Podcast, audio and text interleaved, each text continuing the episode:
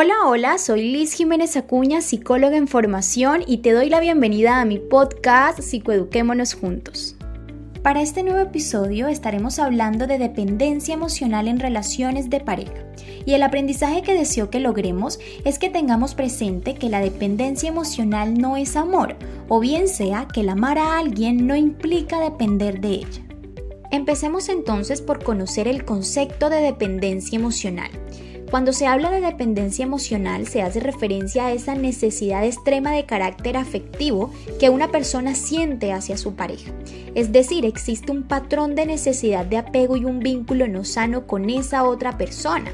En este sentido, las personas que son dependientes emocionalmente tienden a concebir la vida siempre al lado de su pareja o bien sea de esa persona.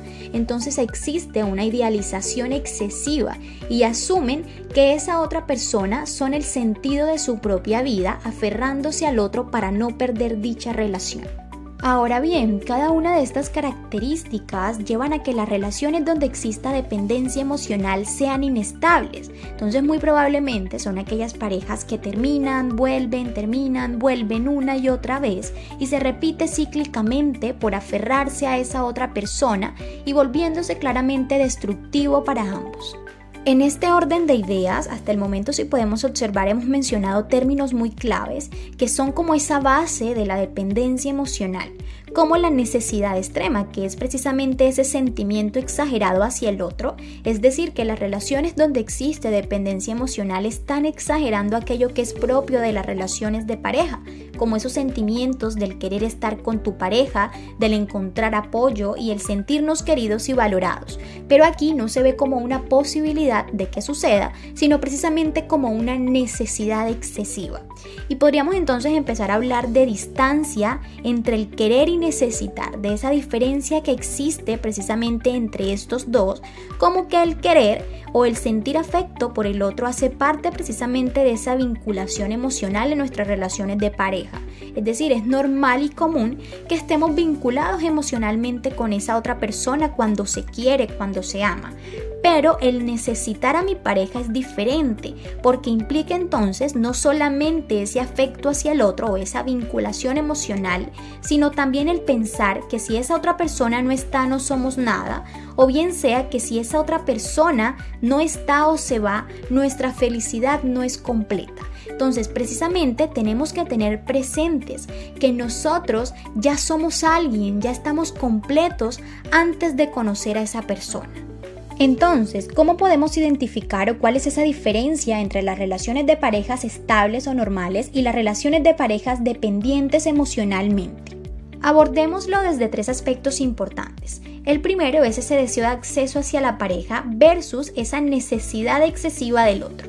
Es común y es normal que en nuestras relaciones de pareja experimentemos ese deseo de construir una vida junto a esa otra persona de realizar proyectos juntos, esa alegría o felicidad que experimentamos cuando compartimos tiempo con el otro y también esa felicidad y tranquilidad que nos genera el saber que ante problemas estamos apoyados y respaldados por esa pareja. Pero todo esto es diferente a tener esa necesidad excesiva hacia el otro, porque aquí ya se está observando todos estos aspectos como algo vital, como una necesidad y que todo el tiempo debe ocurrir.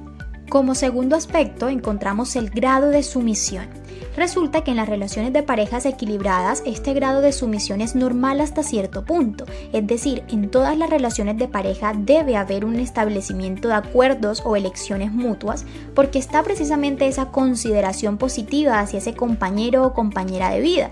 Por ejemplo, puede que en cierto determinado momento yo complazca a mi pareja en alguna actividad de su gusto, de su anhelo o preferencia, sabiendo que en otro espacio mi pareja puede también ceder a mis deseos o anhelos, porque no está esa renuncia a sus preferencias por completo. Pero en parejas donde existe una dependencia emocional, este grado de sumisión es excesivo que lleva precisamente a anular esa libertad del otro. Existe una renuncia a mis deseos, a mis gustos y solamente pienso o se piensa en complacer en todo momento a esa persona, sin importar qué es lo que yo deseo y qué es lo que yo quiero, porque solamente a la persona que es dependiente le importa agradarle al otro y tenerlo contento o contenta en todo momento. Es decir, existe esa sobrevaloración de esa persona que implica precisamente ese menosprecio de uno mismo o de la persona que es dependiente. Por último, encontramos esa prioridad de la pareja sobre cualquier otra cosa. Aquí es importante que tengamos presente que está dentro de lo normal el situar a nuestro compañero o compañera de vida en ese nivel más alto de nuestras escalas de prioridades junto a otras personas que también son significativas para nosotros, como nuestros amigos, nuestra familia u otras áreas importantes de nuestra vida. Pero debe existir una flexibilidad en esas situaciones que lo requieran. Por ejemplo, situemos por un lado esa relación de pareja y por el otro ese proyecto de vida. Resulta que hoy requiere de mi tiempo ese proyecto, esos sueños, esas metas que yo tengo con relación a mi crecimiento profesional, pero debo elegirlo aun cuando implique no tener que verme con mi pareja y no hacer alguna actividad o pasar y compartir tiempo con esa persona. Y eso no quiere decir que esté mal, no quiere decir que esté desplazando a mi pareja por hoy elegir ese proyecto de vida que me va a hacer crecer como persona también. Entonces, importante que seamos flexibles en esas situaciones y en esa escala de prioridades. Pero resulta que en las personas o en las relaciones dependientes, este objeto se sitúa en ese máximo y única prioridad en la vida. Entonces lleva a que todo gire en torno a esa persona que se deja a sus amigos a un lado, a sus familiares u otras áreas que son importantes en la vida de ese individuo.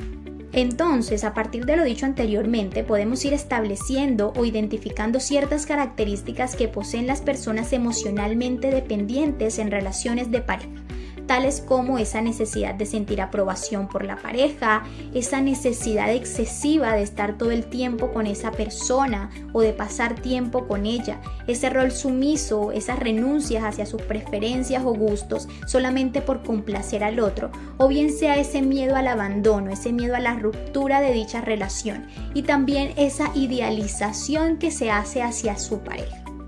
Ahora bien, me gustaría que pudiera reflexionar sobre la siguiente pregunta realmente a partir de esa relación de pareja donde te encuentras, estás queriendo, estás amando o estás vinculada emocionalmente y sanamente con esa otra persona o estás situada desde esa necesidad excesiva hacia tu pareja, no observándote completa o completo sin esa persona. Reflexiona sobre esta pregunta y te quiero invitar a un próximo episodio para trabajar sobre la segunda parte de dependencia emocional en relaciones de pareja. Gracias por escucharme, espero que haya sido de tu agrado, que hoy hayas aprendido algo nuevo y recuerda que nos vemos en un próximo episodio para la segunda parte de este tema.